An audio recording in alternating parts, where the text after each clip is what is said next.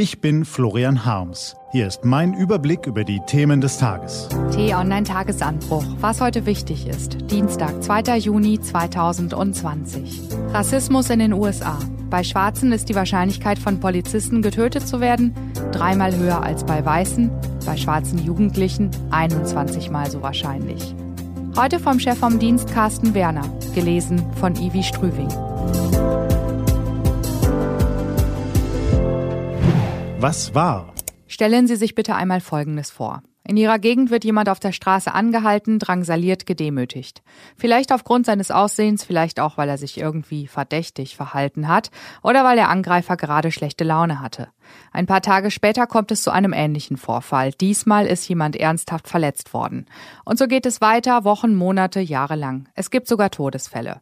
Und nun stellen Sie sich bitte vor, dass in jedem der Fälle die Täter bekannt sind und Opfer oder Angehörige Anzeige erstatten. Doch die Behörden stellen die Ermittlungen und Gerichtsverfahren Verfahren fast immer ein oder sie enden mit einem Freispruch. Wie wäre es wohl erst, wenn die Täter selbst Polizisten wären? Die geschilderte Situation ist keineswegs frei erfunden oder übertrieben.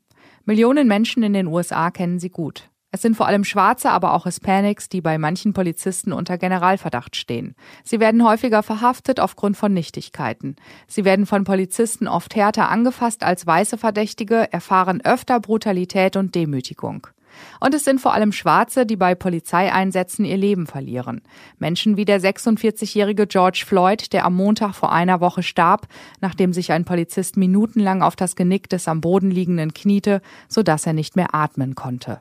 I can't breathe, ich kann nicht atmen, sagte er immer wieder in Richtung der Polizisten, während Passanten die brutale Szene mit ihren Handys filmten und forderten, von einem wehrlosen Mann abzulassen.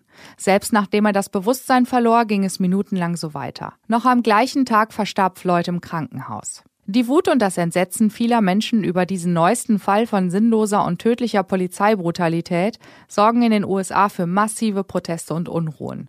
In Dutzenden Städten gibt es Demonstrationen gegen Polizeigewalt und Rassismus. Immer wieder kommt es zu Straßenschlachten, bei denen Protestierende und Polizisten verletzt werden. Mehrfach gab es auch Todesfälle. Und in all diesem Chaos sorgt der US-Präsident ganz persönlich mit immer neuen Äußerungen und Tweets dafür, dass die Wut der Demonstranten zunimmt. Mal erklärt sie Donald Trump pauschal zu linksextremen, plündernden Kriminellen, mal fordert er implizit notfalls auch mit scharfer Munition auf sie zu schießen. Verständnis für die Proteste zeigt Trump kaum. Bei einem Großteil seiner vorwiegend weißen Kernwählerschaft wird es ähnlich sein. Laut Daten des Statistikportals mappingpoliceviolence.org starben im Jahr 2019 in den USA 1099 Menschen durch Polizeigewalt. Zum Vergleich, in Deutschland waren es im Jahr davor elf Menschen. Unter den getöteten Amerikanern waren Kriminelle, Verdächtige, Flüchtende und ganz normale unbescholtene Bürger. Alarmierend werden die Zahlen vor allem bei Berücksichtigung der Hautfarbe. Bei Schwarzen ist die Wahrscheinlichkeit von Polizisten getötet zu werden dreimal höher als bei Weißen. Bei schwarzen Jugendlichen ist dies sogar 21 Mal so wahrscheinlich, wie ProPublica schon vor Jahren berichtete. Dabei sind die getöteten Schwarzen deutlich häufiger unbewaffnet. Mit ernsten Konsequenzen müssen Polizisten, die im Dienst töten, kaum rechnen. Laut mappingpoliceviolence.org bleibt dies in 99 Prozent aller Fälle folgenlos. Verstehen Sie das bitte nicht falsch. Die gewalttätigen Unruhen in den USA, die Attacken gegen Polizisten und die Brandstiftungen sind keineswegs zu rechtfertigen. Und die Polizisten in den USA sind auch keine schießwütigen Rassisten. Im Gegenteil. Die meisten von ihnen leisten gute Arbeit für die Sicherheit der Bürger und verdienen dafür Anerkennung. Klar ist aber auch, dass der Tod von George Floyd kein Einzelfall ist. Es ist die neueste Episode einer langen Serie unnötiger Todesfälle durch Polizeigewalt und ein Resultat gravierender Mängel bei Polizei und Justiz in den USA. Dass die Todesfälle vor allem Schwarze betreffen und dass sie zudem in den allermeisten Fällen ungesühnt bleiben, lässt die Menschen an den Sicherheitsbehörden und am Rechtsstaat zweifeln. Es ist die hässliche Fratze des Landes, die jetzt wieder aufblitzt. Mit Beginn des Sklavenhandels vor mehr als 400 Jahren hat sich ein systemischer Rassismus in der amerikanischen Gesellschaft etabliert, der bis heute zu spüren ist, analysiert T-Online-Korrespondent Daniel Schmidt aus Washington. Dieser Konflikt wird die USA noch sehr lange beschäftigen und Fälle wie der Tod von George Floyd wird es noch viel zu oft geben. Was steht an? Die T-Online-Redaktion blickt für Sie heute unter anderem auf diese Themen. Vor genau einem Jahr ist der Kasseler Regierungspräsident Walter Lübcke im Garten seines Hauses erschossen worden.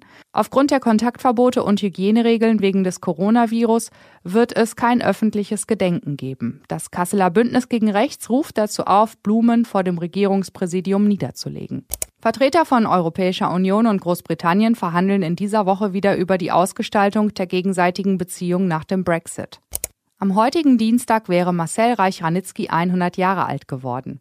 T-Online-Redakteur Steven Sova wirft gemeinsam mit Ihnen noch einmal einen Blick zurück auf das teilweise dramatische Leben und die wichtigsten Momente in der Karriere des deutschen Literaturpapstes. Diese und andere Nachrichten, Analysen, Interviews und Kolumnen gibt's den ganzen Tag auf t-online.de.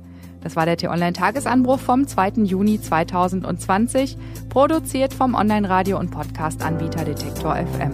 Wenn Sie uns bei Apple Podcast hören, lassen Sie uns gerne eine Bewertung da. Vielen Dank. Ich wünsche Ihnen einen frohen Tag. Ihr Florian Harms.